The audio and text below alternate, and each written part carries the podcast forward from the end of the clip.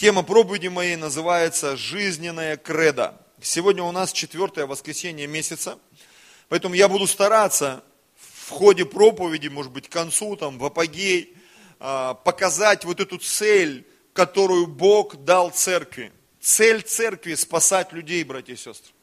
Цель церкви – приводить людей безбожных в этом мире, потерянных, потерянных, имеется в виду, в отношениях с Богом, приводить их ко Христу, и бедных, и богатых, и великих, и малых, и старых, и молодых, неважно, если человек не спасен, если его имя не записано в книгу жизни, если он не исповедовал Иисуса Христа Господом и Спасителем, и не верует сердцем в Него, то для этого человека приготовлен ад. Поэтому у церкви есть много дел на этой земле. Аминь. Не только стать богатыми, не только стать исцеленными, не только стать благословенными, влиятельными, солью этой земли, светом этому миру, но и быть тем спасательным кругом, тем ковчегом, в который войдут те, кому Бог предназначил спастись. Аминь. Когда Бог сказал Ною строить ковчег, я не думаю, что он был там весьма впечатлен.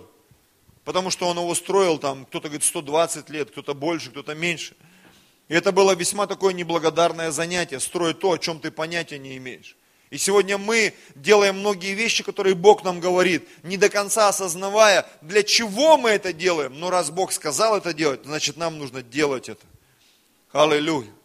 Поэтому если Бог говорит, что мы должны проповедовать Евангелие, мы должны эту мысль, эту цель, эту идею сделать как можно реальнее для себя, чтобы это работало. Я замечал, что в нашей бытовой жизни многие вещи для нас закрыты. Многие люди, они так до сих пор не разобрались со своими телефонами, с интернетом, с электронной почтой, э, и, и, я не знаю, там, с госуслугами. И когда ты говоришь, слушай, ты что так мучаешься? Ты зачем стоишь в очереди? Можно же все сделать через госуслуги, через интернет. Можно выучиться на права, купить машину. И, и человек отмахивается, говорит, ой, это так далеко от меня. Это так далеко. Так сделай это близким. Аминь. Вот у меня нет друзей, вот я не могу выйти замуж, жениться. Послушай, разберись с евангелизацией, приведи 50 человек в церковь, 100% будет там и твой муж, и твоя жена, не знаю, там, и твой компаньон, и твой бизнесмен, и те, кто тебя там, не знаю, похоронят, когда ты умрешь. И там найдутся все. Все, в ком ты нуждаются, все, в ком ты нуждаешься, они все находятся в исполнении той цели, которую Бог дал тебе. Получи откровение. Аминь. Итак, тема проповеди моей называется «Жизненная кредо». Я просто услышал это слово и думаю, дай-ка я полезу в интернет. Вы знаете, когда Бог что-то говорит, это тебя наверняка потрясет сразу. Знаете, когда я залез в Википедию, потом в энциклопедию, потом в толковый словарь Ожегова, потом еще какой-то там толковый словарь Кузнецова, потом еще 10 или 15 толковых словарей, и сказать, что я обалдел, это ничего не сказать. Итак, что же означает загадочное слово «кредо»? В переводе с латинского кредо буквально означает верю. Представьте себе, кто бы мог подумать. Люди говорят, мое кредо. Это они, может быть, не до конца понимая, они говорят, это то, во что я верю, то, в чем я убежден. Я сразу вспомнил, фильм есть такой «Курьер», кто помнит? Помните, там был такой парень на стыке вот этих эпох, тоже там 90-е, перестройка, и вот он в конце фильма у своего друга Базина спрашивает, Базин, ты по каким принципам живешь? Он говорит, я придерживаюсь принципов социального гуманизма. Ну, что-то там в этом духе, короче. Жизненная кредо Базина, принципы социального гуманизма. Что это такое? Да кто его знает?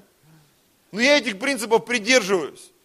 И вот иногда смотришь на человека и хочется спросить, понять, каково твое жизненное кредо, каких принципов ты придерживаешься, что является вот этим жизненным стержнем в твоей судьбе, к чему ты стремишься, что является основополагающим в твоих делах, поступках, в твоих словах, в твоем поведении, в твоих мыслях, в твоих мечтах.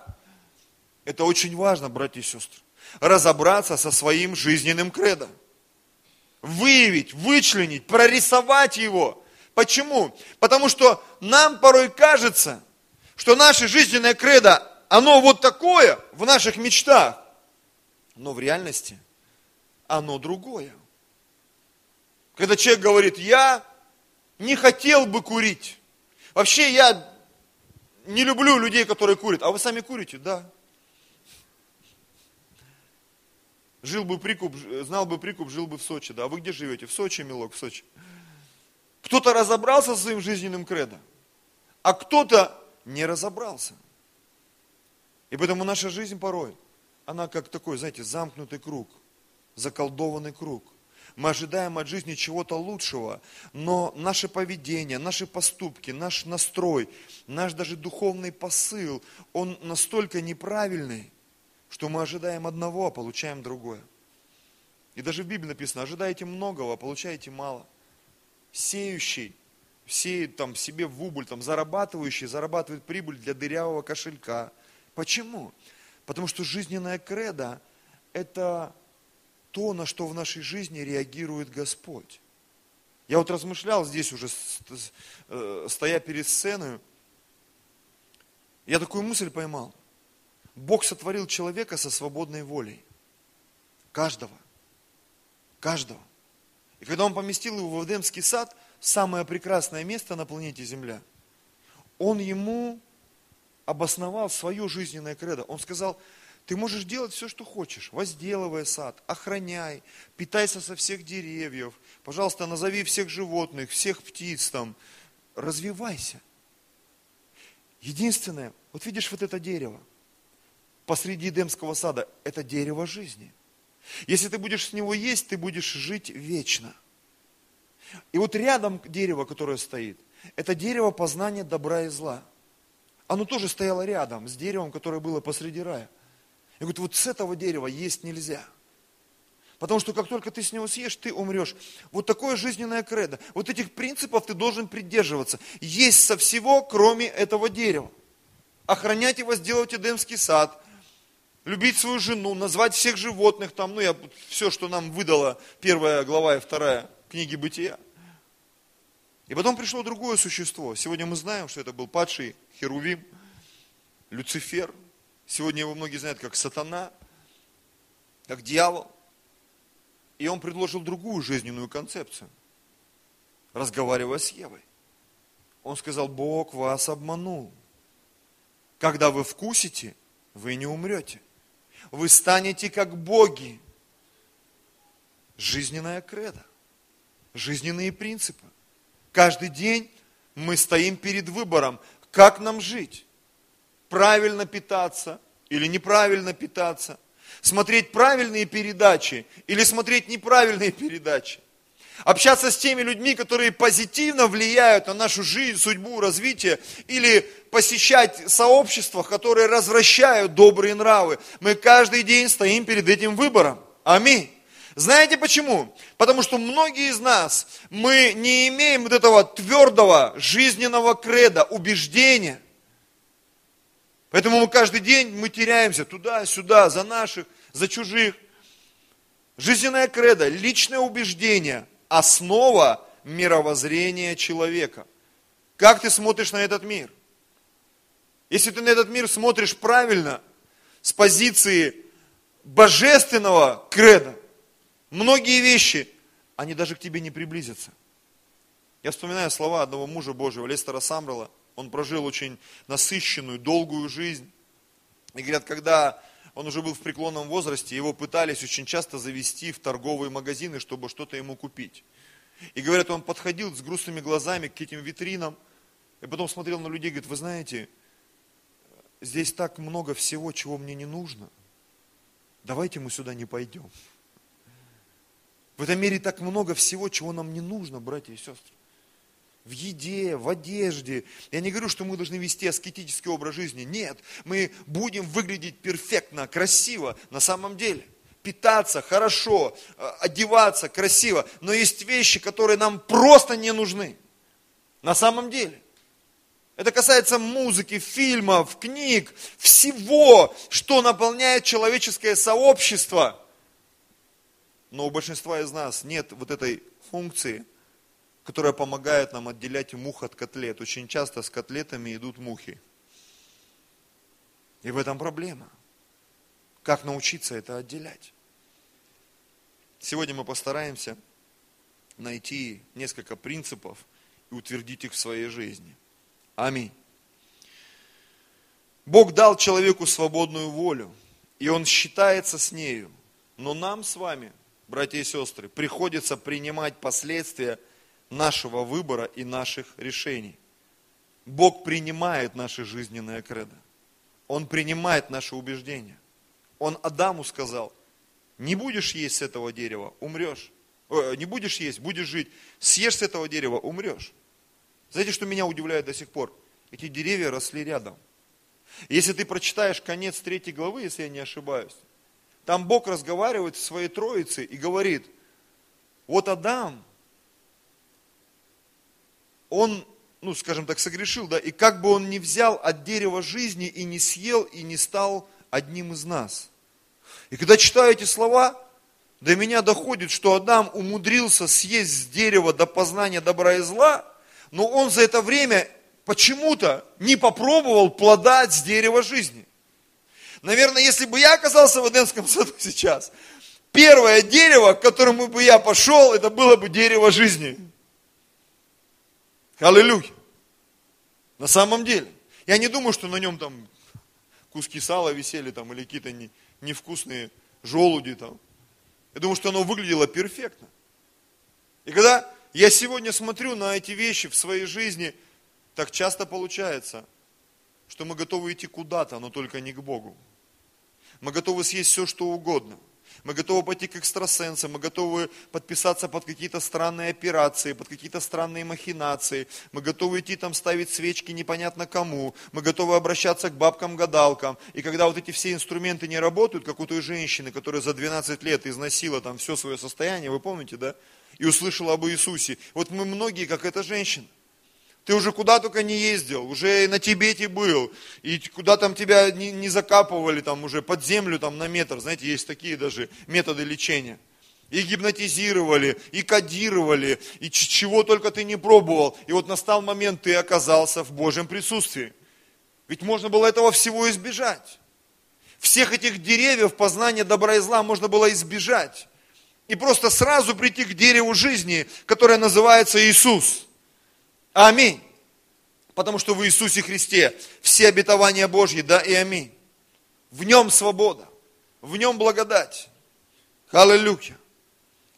У меня есть несколько примеров, точнее очень много. Я даже не знаю, как это все рассказать сегодня. Вступить никак не могу. Давайте начнем с самого первого, наверное, да? Я его назвал так, под пункт «Кредо богача». Луки 12 глава, с 16 по 22 стих можете себе записать. Это история, которую рассказал сам Иисус. И он сказал так, там, я не хочу все читать, что у одного богатого человека был хороший урожай, он его собрал, он разговаривал сам с собою, и когда он разговаривал сам с собою, в радости, в искренности, потому что мы многие сами с собой разговаривая, мы себе можем сказать правду. Другим страшно, но себе-то мы можем сказать. В тайне в мыслях. Он рассуждал сам собой, что мне делать, некуда мне собрать плодов моих. И вот он принял решение, и в 19 стихе он сказал, и скажу душе моей, душа, много добра лежит у тебя на многие годы, покойся, ешь, пей и веселись. Сразу хочу оговориться. Нет ничего плохого в том, чтобы быть богатым. Я за то, чтобы в нашей церкви все были богатыми.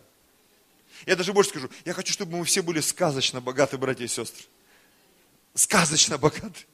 Чтобы про нас говорили, это сказочно богатые люди. Нет ничего плохого, когда в твоей жизни хороший урожай, знаешь, вот прет. Даже фильм какой-то есть у нас, как называется это? Где там девушке везло, потом на парня перескочила. Поцелуй на удачу, да. Удача. Очень хорошее слово море удачи и как там еще? Дача у моря. Удача. Нет ничего плохого в том, чтобы быть богатым. Нет ничего плохого в том, чтобы иметь хороший урожай, хороший заработок, хорошую прибыль. Знаете, в чем соль? Что ты со всем этим делаешь? Богатый верующий человек очень сильно отличается от богатого грешника. Потому что богатый грешник, он грешит используя свое богатство. А богатый верующий человек, праведник, давайте его назовем, он свое богатство использует для того, чтобы на этой земле умножалась праведность и плоды праведности. Вот чем отличается богатство нечестивого от богатства праведного. Это разные жизненные кредо. Потому что есть многомиллионный, многомиллиардный бизнес, который людям приносит добро там и счастье в виде даже, не знаю, там шампуни, зубной пасты, там какого-то правильного питания, не знаю, там правильной косметики, основанной там на каких-то травах, там, да. А есть бизнес нечестивый. Торговля оружием, наркотиками там, и так далее, и так далее, и так далее. Это бизнес, у которого еще больше объемы. Понимаете, о чем я говорю? И то, и другое, это вроде бы бизнес. И то, и другое. И поэтому всегда стоит дилемма. Быть честным или зарабатывать больше. Я вспоминаю одну историю из Библии, где один царь, он пошел воевать с врагами иудейский. И он нанял войско из Израиля. Когда государство э, Израиль раскололось на две части и превратилось в Иудею и в Израиль, так вот иудейский царь, он нанял войско из своих братьев э, израильтян. И Бог пришел к нему и сказал, иди воевать без них. А он говорит, я столько денег им заплатил. То есть ему было жалко денег. И Бог ему сказал через пророка, Бог может дать тебе больше. Бывает в нашей жизни, когда мы ошибаемся. Мы не туда вкладываем деньги, мы теряем. Но ты знаешь, когда ты идешь честным путем, и твое жизненное кредо, оно формируется под божественное водительство, под божественное покровительство. Бог готов восполнить все твои нужды. Аминь. Одному пастору он даже сказал, говорит, за все свои дела ты будешь платить сам. Все, что ты будешь делать для меня, я оплачу все твои расходы. Аллилуйя. И вот этот богатый человек, у него были большие житницы, большие холодильники, большие склады. И Бог наблюдал за его решениями. Он, возможно, уже давно был богатым, но был неутвержденным. Он все не мог, я просто фантазирую. Он все не мог определиться, творить ему добрые дела, не творить добрые дела, жертвовать, не жертвовать, построить храм, построить э, больницу там для детей там онкобольных или не построить. И вот в один день в его жизни пришел очередной хороший урожай, который подтолкнул его к окончательному решению, которое мы только что озвучили. Он сказал, Господь, ну все, теперь у меня достаточно денег – чтобы всю жизнь, и Бог, так, так, так, что ты будешь делать всю жизнь? Каково твое жизненное кредо? Пить, гулять и веселиться. Нет ничего плохого в том, чтобы пить, гулять или веселиться. Но если ты настроен это делать всю свою жизнь, и кроме этого не делать ничего другого, то Бог тебе скажет в следующем стихе. Но Бог сказал ему, не удержался, безумный, всю ночь душу твою возьмут у тебя, кому же достанется то, что ты заготовил? 21 стих, так бывает с тем, кто собирает сокровище для себя, а не в Бога богатеет. Для себя. Вы знаете, какие-то вещи я собираю для себя, но я готов отдать это Богу. И сегодня мое э, жизненное кредо, оно формируется все яснее и яснее и яснее. Иногда я откровенничаю с кем-то из людей, и они говорят, слушай, у тебя такие планы грандиозные. Я думаю, что многие подумают, что я, возможно, где-то сумасшедший местами, поэтому я в последнее время стараюсь вообще не говорить далеко идущих планов. Вот у нас есть программа минимум 220, мы о ней знаем, да? Но у меня есть и другие планы. Миллиардные планы. Они тоже есть в моем сердце. Я понимаю, что от прихода возможностей, денег уже будут зависеть мои действия. Почему? Мое жизненное кредо, оно сформировано, возможно, как эскиз, возможно, как небольшой набросок. При появлении денег и возможностей оно будет все четче и четче прорисовываться. Аминь. Жизненное кредо. Эти деньги, которые пришли в жизнь этого богатого человека – они прорисовали его жизненное кредо. И Бог сказал, он безумный. у него неправильная вера, у него неправильные убеждения. Псалом 1, один из моих любимых псалмов, он говорит нам, блажен муж, счастлив, который не ходит на совет нечестивых, не стоит на пути грешных, не сидит в собрании развратителей, но в законе Господа воля его, и о законе его размышляет он день и ночь. Что мы здесь видим? Это жизненная кредо праведника, братья и сестры.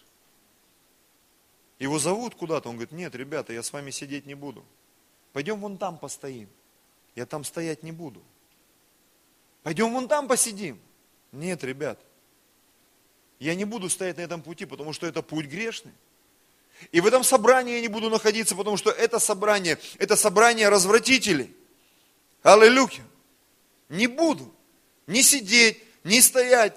Я не буду ходить на этот совет. Почему? Потому что этот совет нечестивый. Я не хочу участвовать в этом совете. А чем ты занимаешься? Мой принцип, моя жизнь, она в законе Господа. И как часто? День и ночь.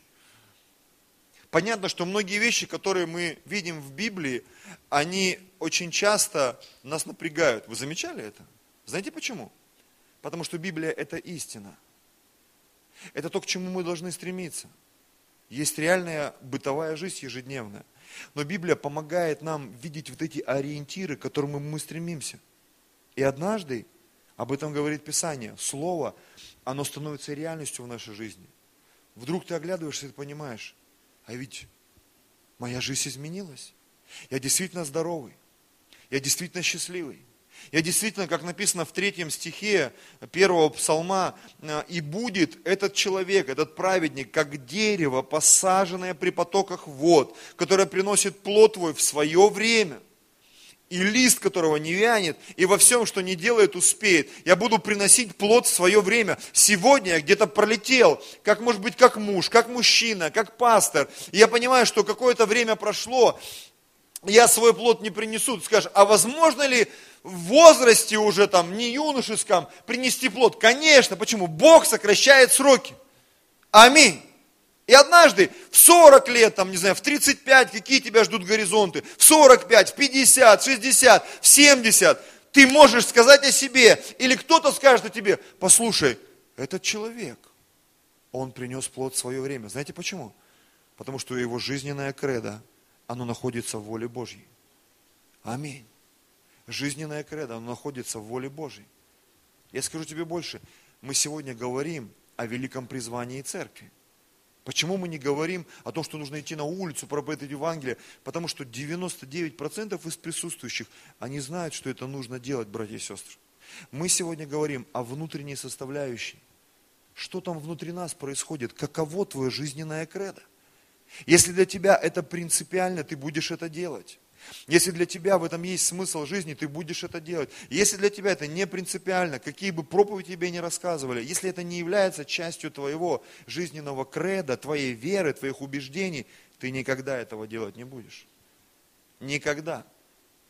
Я много раз замечал, не в нашей церкви, ну и в нашей было пару раз, когда мы объявляем пост, и вдруг ты встречаешь человека на следующий день, и он, глядя на тебя, жрет булки там или еще что-то, и ты как бы думаешь, ну может ему нельзя, там, и ты спрашиваешь, а ты что не постишься-то? А что, у нас пост, что ли? Я говорю, ну да, мы вообще-то объявляли, писали в церковной группе. И человек такой удивленный. А у меня телефон, там, маленькая память, я э, не увидел. А, у меня там группа вылетела там. И ты понимаешь, что дело не в телефоне, не в группе. Дело в чем? В жизненном кредо. Понимаете? Ему это просто не надо участвовать в каких-то пожертвованиях, в каких-то постах, в каких-то евангелизациях, в каких-то там совместных пикниках, в каких-то совместных проектах. Почему? Это не является частью его жизненного креда. Вот и все. Я это и себе могу также объяснить. Я понимаю, что моя задача, и ваша в том числе, чтобы мы сегодня могли прорисовать это для себя. А что же является важным и главным для меня – я готов делать Божью работу. Или просто нужно, чтобы все мои планы, там, нужды восполнились, и тогда я успокоюсь. Послушай, все может произойти, как вот с этим богатым человеком. Ты можешь сказать однажды своей душе какие-то неприличные слова, и Бог скажет, ты безумный вообще. Я помню, много лет назад я еще был пастором в другой церкви далеко отсюда. У нас был один брат. Он когда-то в мире занимался торговлей наркотиков. И когда он попал в наш репцентр, к нему приезжали, там все его что-то пытали, пытались вывозить, мы его просто отбили.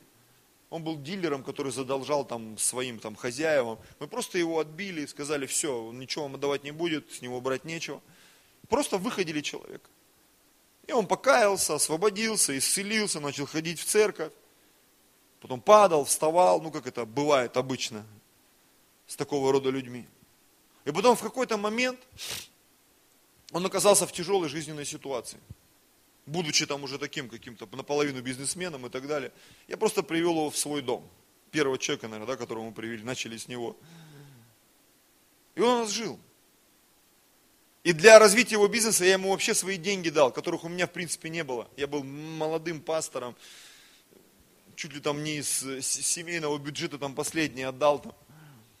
И он как бы с нуля начал опять свой бизнес, и у него все пошло, и начал зарабатывать, и он там целую базу снял, у него были станки, рабочие и так далее, и так далее, и так далее.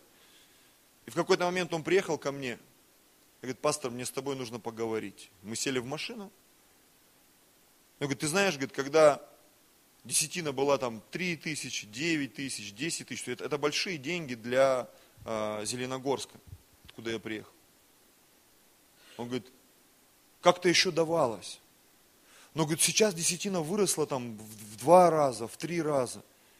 И вот я тебе честно говорю, вот, мне как будто Бог сказал, что мне не надо давать десятину.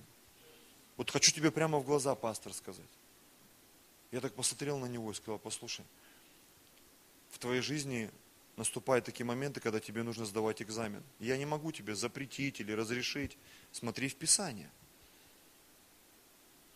И после этого его жизнь начала развиваться просто со скоростью света.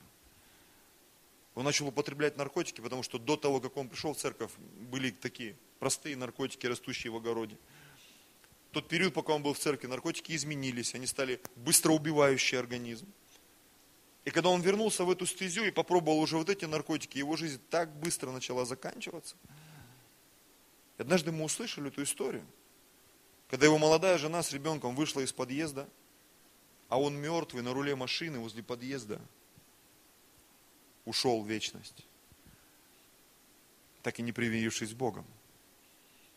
Я не хочу это привязывать к десятине, я лишь хочу тебе сказать, что однажды твое жизненное кредо, если оно не утверждено в Боге, оно может завести тебя в тупик.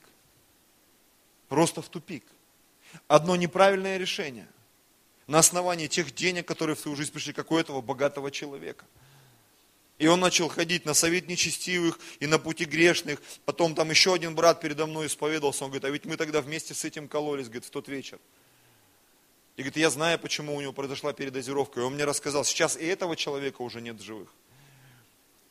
И тоже там что-то с наркотиками, какая-то страшная история.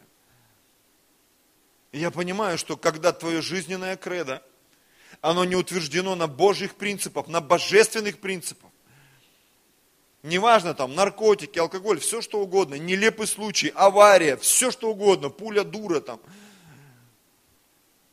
У нас был один человек в церкви, он был хороший переводчик. И помню, там нам привезли какую-то кассету там про одержимость. Он так перепугался.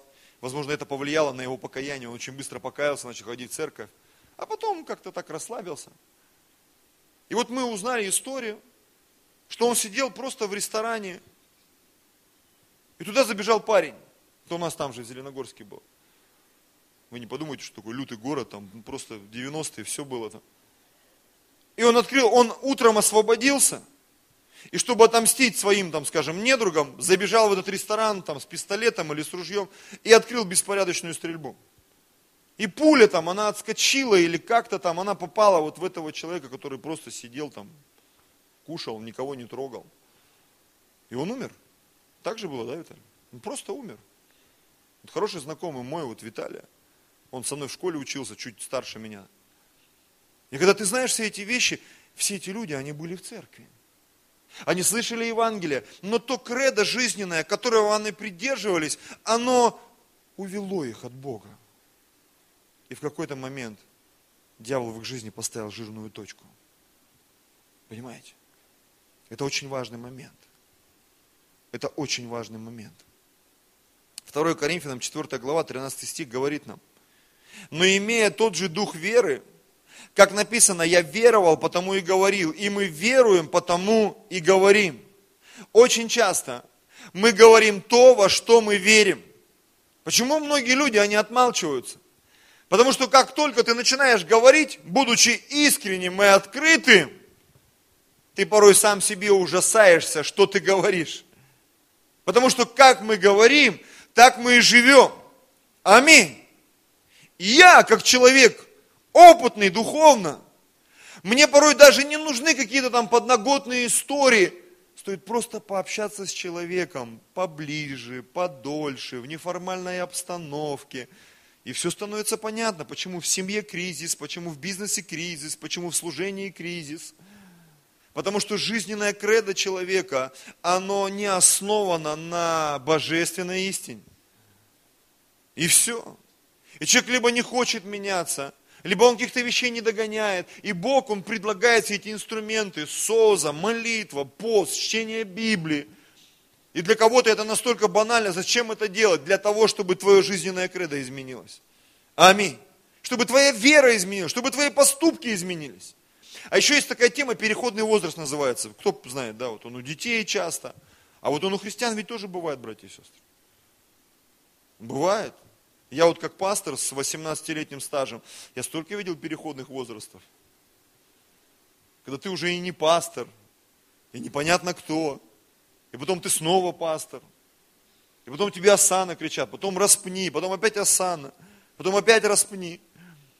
И я поэтому уже спокойно на все. Почему? Я понимаю, переходный возраст. Жизненная кредо. Русские пришли, красные погоны. Русские ушли, белые погоны. Фильм какой-то был, я помню. Там этот мужик в окопе все определиться не мог. Погоны менял. И вот так в нашей жизни бывает. Мы все с погонами не можем разобраться. Аллилуйя. Малахия 3 глава. Я просто хочу продолжать свою мысль, ныряя в места из Писания. Малахия 3 глава, 13 стих. Мысль вот эту поймайте. Мы говорим то, во что мы верим. А это наша жизненная кредо. Третья глава с 13 стиха. Бог говорит, обращаясь к какой-то категории людей. Дерзостны передо мною слова ваши, говорит Господь. Вы скажете, чем, а что мы говорим против тебя? Вы говорите, обращается Господь к этой категории людей, тщетно служение Богу и что пользы, что мы соблюдали постановление его, ну типа постились, молились, жертвовали, там ходили на служение и так далее, и так далее. В каждое время свои постановления, да. А, и ходили в печальной одежде пред лицом Господа Саваофа, ну имеется в виду пост, наверное, да.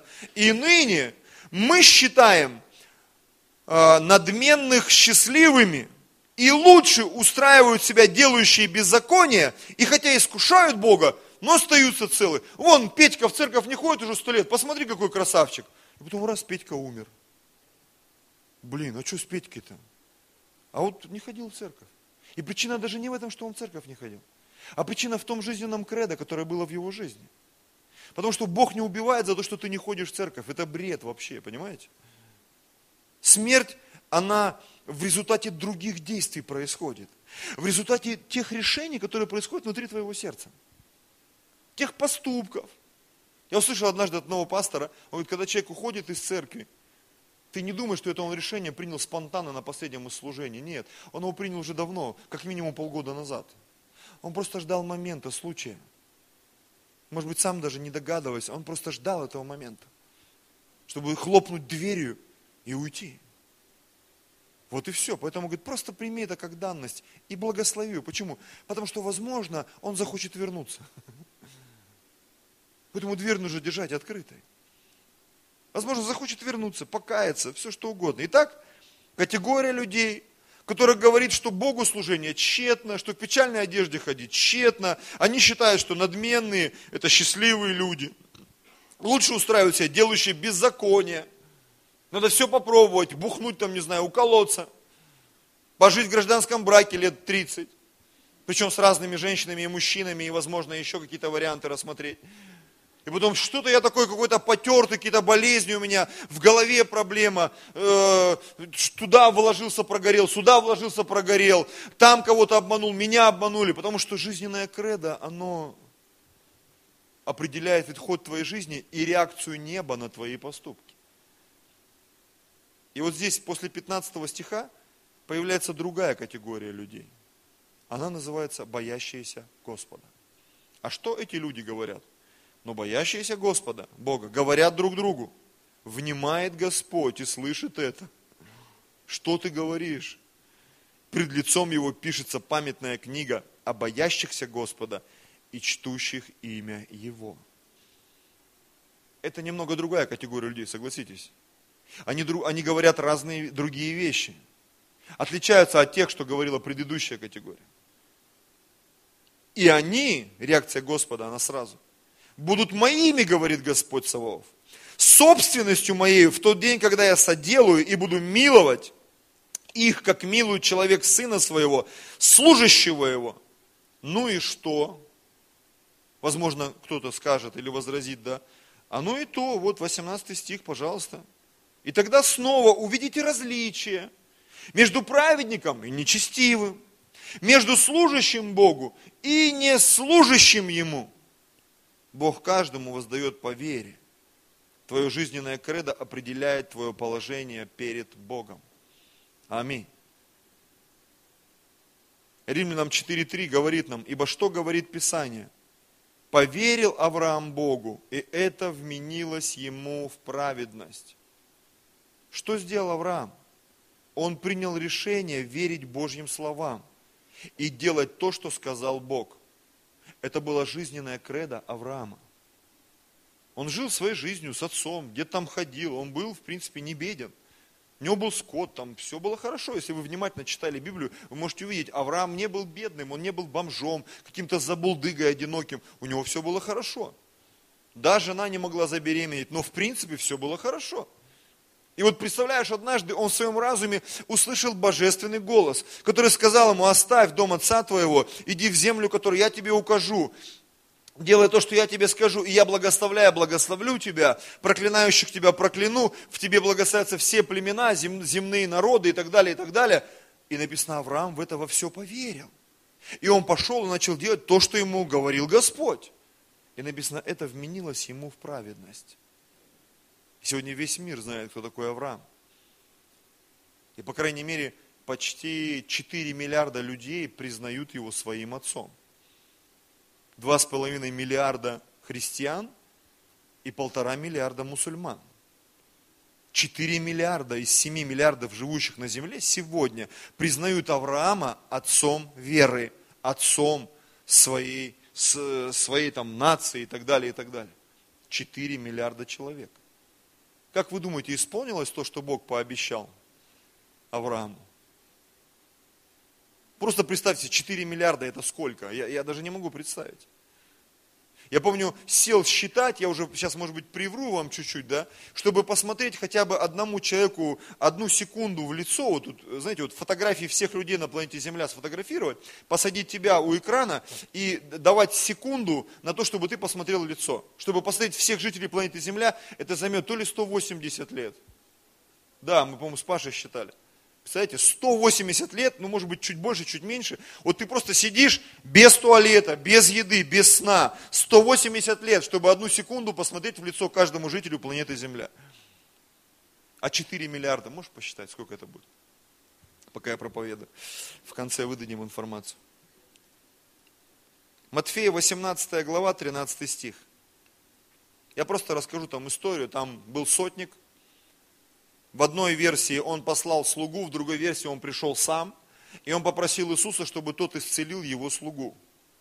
И Иисус собрался было идти, и, слуга, и сотник сказал, нет, тебе не нужно идти, скажи только слово, потому что у меня есть некий принцип. Я говорю своему слуге, он идет, говорю другому, он приходит, поэтому я верю, что ты скажешь слово, и мой слуга исцелится. И Иисус удивился этому. Удивился, вот этому жизненному кредо сотника. Как это? Жизненная кредо римского сотника, оно удивило Иисуса наличием веры в Божьи принципы. Я не знаю, это хоть в Facebook выкидывай уже. Под запись. Еще раз прочитаю. Жизненная кредо римского сотника удивила Иисуса наличием веры в Божьи принципы. Он не был христианином, он не был иудеем. Это был римский сотник. Итальянец там, как хотите. Римлянин. И он, подойдя к Иисусу, он говорит, я верю в то, что ты можешь сказать только слово. И Иисус там, идущим за ним, говорит, я в Израиле даже такой веры не нашел. Ребята, учитесь у римлян. Вот так вы должны верить, вот так вы должны жить. И тогда в вашу жизнь будет приходить исцеление, чудеса, благословения, спасенные люди, измененные судьбы, жизни. Аминь. Хочу об этом тоже поговорить. Маленькое отступление, но в этом же ключе. Был такой Давид, библейский герой, персонаж, царь Израилев – любимый Богом э, человек, возлюбленный по сердцу Божьему, как говорит о нем Писание. Так вот, в его жизни был один очень интересный момент. Его притеснял первый царь Израиля Саул. И он хотел его все время убить, потому что завидовал ему, боялся его. И произошло несколько моментов в его жизни, когда у Давида была возможность убить Саула и остановить эти преследования. Первое царство, 24 глава, 5 и 6 стих.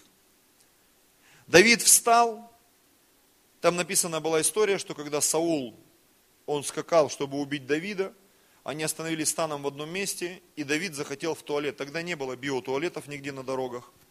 Люди ходили, куда была возможность, там были пещеры, наверное, специальные. И вот Саул зашел в одну из пещер, и там сидел Давид в этой пещере. То есть самое укромное место можно было спрятаться в туалете, видимо, в то время. И Давид сидел там, и еще войско его там сидело, большие туалеты были. И вот в самый вот этот момент,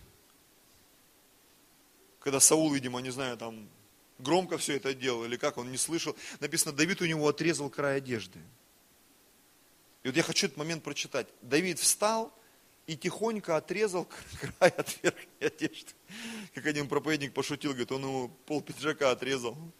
И тут вышел, говорит, пол пиджака нету, где пиджак? И все подумали, что там бумаги не было, поэтому Саул использовал пиджак. Но на самом деле было не так все, это Давид отрезал. После всего больно стало сердцу Давида, что он отрезал край одежды от Саула. Больно, то есть в его духе произошла болезненная реакция. Его дух среагировал. И он сказал своим людям, да не попустит мне Господь сделать это господину моему, помазаннику Господню, чтобы наложить руку мою на него, ибо он помазанник Господен. И удержал Давид людей своих своими словами и не дал им восстать на Саула. Саул встал и вышел из пещеры на дорогу. Представляете? Он мог его убить. Как сегодня многие проклинают президента, не знаю, там, пастора, там, мужа, родителей. У него была попытка это сделать. И он не убил его, просто там отрезал, ну, скажем так, прикололся слегка. Его сердце сразу среагировало. Что это? Говорит о том, что у него было очень сильная жизненная кредо, поставленная на божественных принципах. И потом чуть дальше он объяснил сам себе и своему слуге, потому что Бог давал несколько раз ему возможность разобраться с Саулом. И вот в очередной из, из э, разов или э, там, случаев, когда его слуга сказал, тебе не надо, я сам убью. Это, это другое, это было уже 1 Царств, 26 глава. Ночью там они копьем хотели убить его. Давид сказал о весе вот этому человеку, не убивай его. Ибо кто, подняв руку на помазанника Господня, останется ненаказанным. И сказал Давид, жив Господь, пусть поразит его Господь. Или придет день его, и он умрет просто своей смертью. Или пойдет на войну и погибнет. Меня же, да не попустит Господь поднять руку мою на помазанника Господня. Вот тебе живой пример жизненного креда. Он говорит, послушайте, его Бог поставил, Бог его и снимет. Я с ним разбираться не буду. Потому что он четко знал, кто руку на, на помазанника поднимет, тот не останется ненаказанным. Давид это четко осознавал. Поэтому, когда ты хулишь, там, не знаю, президента, пастора, какого-то там начальника, ну ты включай мозги вообще, что ты делаешь? Поэтому я сегодня многие вещи пересматриваю. Пересматриваю. Отношения, не знаю, там, к госавтоинспекторам, к правилам дорожного движения. Многие вещи я пересматриваю. Почему? Потому что наше жизненное кредо, оно скажем так, позволяет небесам и духовному миру реагировать на то, что происходит в нашей жизни. А если мы грешим, и потом говорят, почему нас Бог не благословляет? Почему церковь не растет? Почему? Почему? Почему? Потому что если просто посмотреть даже твою жизнь на перемотке, сокрытую, открытую, церковную и за ее стенами, многие вещи их нужно менять, братья и сестры. Аминь. И это даже ответ нам всем, почему мы, может быть, не растем так сильно, как нам хотелось. Потому что жизненное кредо чье-то, его нужно подкорректировать сильно. И мое в том числе. Аминь. Идем дальше. Еще не устали вы? Филиппийцам 3 глава, 14 стих. С 7, простите. Апостол Павел пишет. Но что для меня было преимуществом, то ради Христа я почел читою. Павел свидетельствует о своей жизни. Он говорит, ребята, я ради Христа ради его призыва я какие-то вещи убрал из своей жизни. Ну, я утрирую, конечно, я там перестал пить, колоться, там, я не знаю, еще что-то делать, материться, курить. Павел этого вообще ничего не делал, он был вообще религиозным до мозга костей, но у него были вещи, которые ему пришлось изменить ради Христа. На самом деле. И он говорит, да я все почитаю, читаю ради превосходства познания Христа Иисуса, Господа моего. Для Него я от всего отказался. Все почитаю за ссор, чтобы приобрести Христа и найтись в Нем не со своей праведностью, которая от закона, но с тою, которая через веру во Христа, с праведностью от Бога по вере. Скажешь, как все запутано. Для него это не было запутанным. Это была его жизненная кредо, его вера, он так верил. Поэтому он так и говорил. Он так поступал, он так жил. Аминь. Чтобы познать Его, и силу воскресения Его, и участие в страданиях Его, сообразуясь смерти Его, чтобы достигнуть воскресения мертвых. Говорю так не потому, чтобы я уже достиг или усовершился, но стремлюсь. Не достигну ли и я, как достиг меня Христос и Иисус? Братья, я не почитаю себя достигшим, а только забывая заднее – и простираясь вперед, я стремлюсь к цели, к почести высшего звания Божьего во Христе Иисусе. Павел куда-то стремился. Говорит, у меня есть цель. Цель, которая определяет мои поступки, которая определяет мое поведение. Поэтому ты можешь сегодня задать сам себе вопрос, а чего я хочу от этой жизни? И если ты точно знаешь, чего ты хочешь, задай тогда следующий вопрос, а что я для этого сделал? Что я для этого сделал. Очень часто мы научились провозглашать мечты, планы, цели. Всегда хочется задать вопрос, что ты конкретно для этого сделал? Я хочу выучить английский. Как часто ты вообще пытаешься хотя бы это делать? Я хочу сильно похудеть. Как часто ты пытаешься это делать? Я хочу научиться там, не знаю, проповедовать. Я хочу э, как-то вот, чтобы в моей семье был мир, порядок, там, дружба, взаимопонимание с женой, с мужем. А как часто ты вообще пытаешься хотя бы это делать? Я хочу, чтобы моя домашняя группа росла, чтобы церковь там росла. А что конкретно ты делаешь для того, чтобы церковь росла? Или домашняя группа росла? Я хочу заняться, открыть там какой-то новый там бизнес, новое видение, новую стратегию, новая какая-то концепция что конкретно ты делаешь для того, чтобы все это стало реальностью. Начни записывать хотя бы каждый день. Ой, да ну, опять это записывать. Да, начни записывать. Возьми там, не знаю, газету, купи альбом какой-нибудь. Три слова каждый день записывай, что я сегодня сделал. И когда ты поймешь, что прошел месяц, а твой альбом, даже страницы не, не раз это, не расклеены. Потому что раньше только так можно было проверить, читает человек Библию или нет. Ты приходишь к нему домой, а у тебя Библия есть, мне там откровение нужно э, одно посмотреть. И когда ты понимаешь, что странички, они там ч, ч, еще девственно склеены, ты понимаешь, брат, сестра, э, они даже не открывали Библию. Потому что когда ты видишь у людей Библию, она должна быть вот такой, а она вот такая вот. Там черные страницы, там фломастеры всех цветов – И ты понимаешь, ну да, этот человек читает Библию. У меня в Библии все, они были так затертые, что там страницы вываливались, там некоторых книг не хватало. Потому что они просто вылетали. Иногда Библию открываешь, страничка полетела там по церкви. Потому что я не просто покупал Библию, я их читал. И когда мне показывают, смотри, какая Библия у меня. И ты смотришь, да, брат, сестра, вижу, что не читаешь ты Писание. Сейчас в мире электронных гаджетов и так далее сложно это все проконтролировать. Но Бог-то все видит, братья и сестры. Аминь. Идем дальше. Римлянам 2 глава с 5 стиха. Но по упорству твоему и нераскаянному сердцу ты сам себе собираешь гнев на день гнева и откровение праведного суда от Бога, который воздаст каждому по делам его. Тем, которые постоянством в добром деле ищут славы, чести и бессмертия, жизнь вечную. Смотрите, жизненная кредо, постоянством в добром деле ищут славы, чести и бессмертия. Эти люди получают жизнь вечную. И я, современный перевод есть этого стиха. Терпеливому в добрых делах, искателю Божьей славы, чести и отмены погибели, искателю Божьей славы. Бог дает ему жизнь, жизнь вечную. Восьмой стих. А тем, которые упорствуют и не покоряются истине, но предаются неправде. Что это такое, братья и сестры? Ну, это случайно. Нет, это жизненная кредо упорствуют, не покоряются истине, предаются неправде. Это так. Ярость и гнев. Скорбь и теснота всякой душе человека, делающего злое. Во-первых, Иудея, потом и Елена. И напротив, слава и честь и мир всякому, делающему доброе, во-первых, Иудею, потом и Елену. Наш Бог вот такой. Здесь даже написано в следующем стихе, ибо нет лицеприятия у Бога. У Бога нет лицеприятия. Наш Бог это благой Бог. Пожалуйста, музыканты. 1 Коринфянам 9 глава 16 стих. Павел пишет здесь.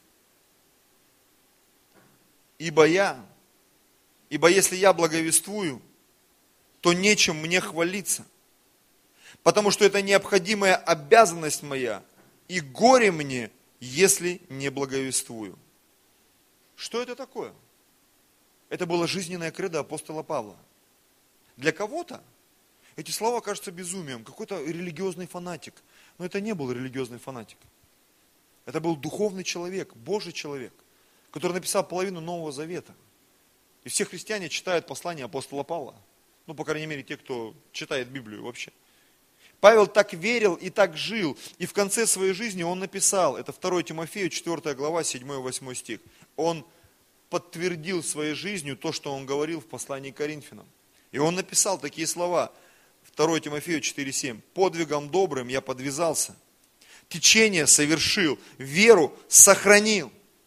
И теперь готовится мне венец правды, который даст мне Господь, праведный судья в день он и, и не только мне, но и всем возлюбившим явление Его. Представьте, у Павла было жизненное кредо. И в конце жизни он сказал, ребята, а я веру сохранил и течение совершил. Вот я те принципы принял когда-то, когда Иисус дал мне в лоб, что я аж с лошади упал и три дня был слепой.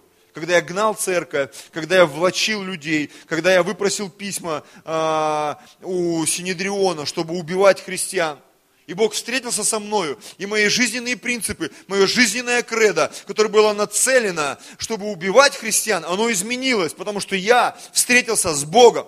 Аминь. Все изменилось в моей жизни. И он развернулся, знаете, как корабль, который пер против течения, и Бог его развернул, и он поплыл по течению. И там все в ужасе были фарисеи, они хотели его убить. Его ночью там в корзине опустили со стены, куда там припроводили. Его побивали камнями, били так, что когда там проверили пульс, подумали, что он мертвый. Выкинули там на мусорку за город. И спустя какое-то время он встал и пошел. Почитайте историю, биографию Павла. Он говорит, я там тонул, был где-то в морской пучине целый день. У него такая веселая жизнь была, в хорошем смысле и в плохом. И в конце он сказал, говорит, вообще-то я веру сохранил. Вообще-то я течение совершил. Аминь. Я хочу вам сказать, останетесь и будете с вами до самого момента, до самого пришествия Иисуса, или уйдете, вернетесь вновь, э, вновь в церковь, наверняка вы найдете нас здесь, меня и мою супругу, это точно. Наверняка. Может быть, в другом зале, но в этом городе наверняка. Может быть, не в этом городе, кто его знает, как там Господь все это сделает, но проповедующими это уж точно. Аллилуйя. Потому что мне хочется так же, как апостолу Павлу, сказать в конце своей жизни, я веру сохранил, я течение совершил. Марка 10 глава 28, с 28 стиха. И начал Петр говорить ему, имеется в виду Иисусу, вот мы оставили все и последовали за тобой. Вот мы приняли это решение идти за тобой. Вот я принял решение ходить в церковь.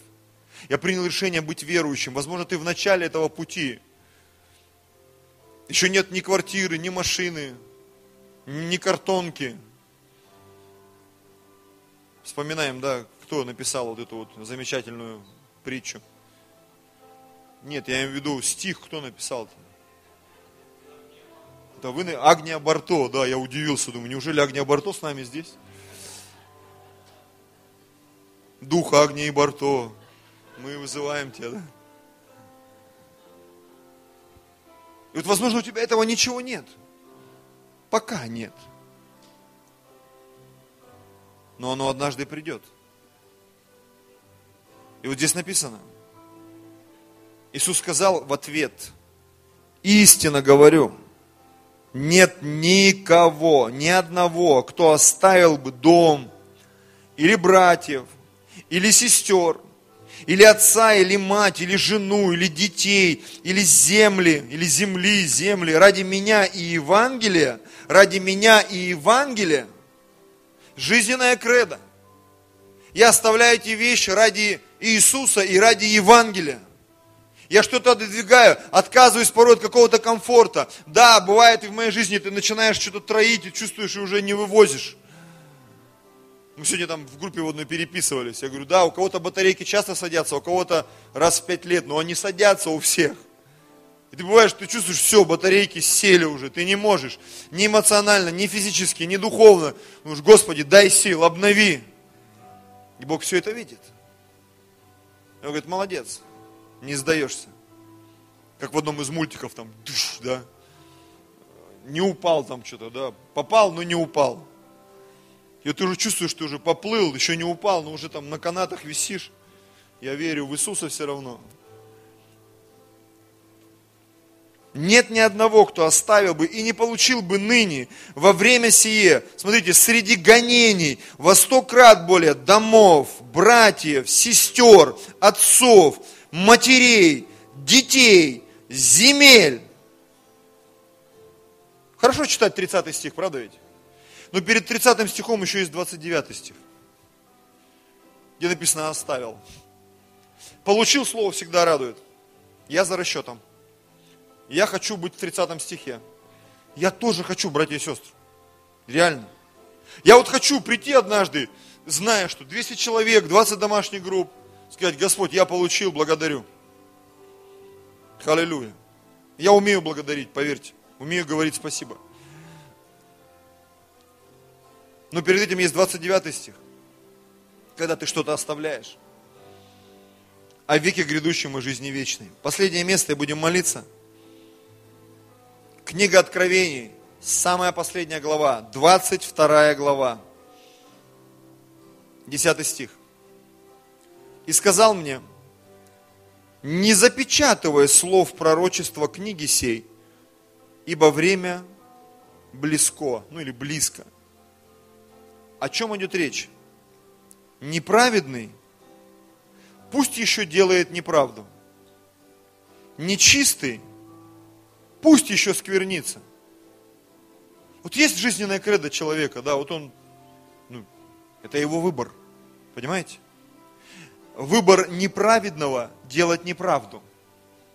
Выбор нечестивого оскверняться все больше и больше, все изощренней, не знаю, там в сексе, в наркотиках, в просмотре фильма ужасов, вот у меня просто сердце остановилось, а сейчас я аж в штаны навалил, такой фильм страшный, да, вот еще бы еще поинтереснее, чтобы сразу и то, и другое, вот бы такой фильм поставить, вот, ну, есть такие, вот, он нравится им, ну, ну, как я могу запретить, мне часто люди спрашивают, пастор, а это грех вообще вот это делать? Я говорю, ну, ну, не знаю. Я знаю, там э, в Украине есть э, такая кровяная колбаса, ну, может быть, ты это слышал, да, и вот в одну из церквей много-много-много лет назад приехал один учитель там, не буду говорить, кто там, ну, такой, достаточно известный в то время. И вот он на библейской школе учил, а пастора не было этой церкви. И у него кто-то задал вопрос из студентов, они же любят, там говорят, а скажите, вот можно есть кровяную колбасу, там же как бы кровь, а в Библии написано, что с кровью не ешьте там и так далее. И он, видимо, не понял вопроса, говорит, да, конечно, ешьте, благословляйте, мы же в Новом Завете живем. А у него, он так выглядит немножко, знаете, вот, ну, лицо такое, как будто он чем-то болел долго. Ну, вот, знаете, ну, как, как обделила природа человека. Ну, ну что скажешь? И потом пастору, когда передали, сказали, а вот тут э, учитель сказал, что можно есть. Он говорит, ну если вы хотите на него быть похожими, ешьте. И все сразу поняли, нет, я не хочу быть на него похож. Должны быть примеры, которые нас будут отрезвлять. Аллилуйя. Я помню старый-старый пример, кто-то из пасторов сказал, говорит, что шампанское, оно игрится, пузырики бьют в голову там. Только, говорит, ты не понимаешь, что однажды из этих пузыриков может такая кувалда вылететь в твою жизнь. Под названием мол, там, алкогольная зависимость, этот бычий кайф, или как он там назывался раньше. Неправедный пусть еще делает неправду нечестивый пусть еще сквернится. А праведный дотворит правду еще. Если ты праведный, твори правду еще. Попросили пройти поприще, иди два. Я уже сеял, я уже молился, я уже постился. Зачем меня опять просят? Так это наша жизненная кредо, братья и сестры. Делать это постоянно читать Библию постоянно, приходить на воскресное служение постоянно, проповедовать Евангелие постоянно, молиться за людей постоянно. Это нормально. Это на всю жизнь. Я планирую делать это до самого конца своей жизни, братья и сестры. Пока вот сил будет хватать, вот выходить на сцену. Буду выходить. Пока язык не начнет заплетаться, буду проповедовать. Пока сил будет хватать за людей молиться, буду молиться. Праведный дотворит правду еще, и святой, да освящается еще. Кто скажет, ну куда еще больше? Поверь мне, есть безграничные горизонты святости. Аллилуйя. Все гряду скоро, и возмездие мое со мною, чтобы воздать каждому по делам, говорит Господь. Я есть им альфа и омега, начало и конец, первый и последний. Блаженны те, счастливы те, которые соблюдают заповеди мои. Почему? Почему? Чтобы иметь им право на древо жизни и войти в город воротами. Однажды Бог скажет, ты, Адам, забыл съесть дерево жизни, хоть ты откуси. Я жду этого момента. 23 года назад мне один человек Божий сказал, говорит, кто-то из твоих предков не вошел в благословение, ты в него войдешь. Вот я 23 года жду. Хочу войти. Хочу откусить. Есть такая поговорка, да?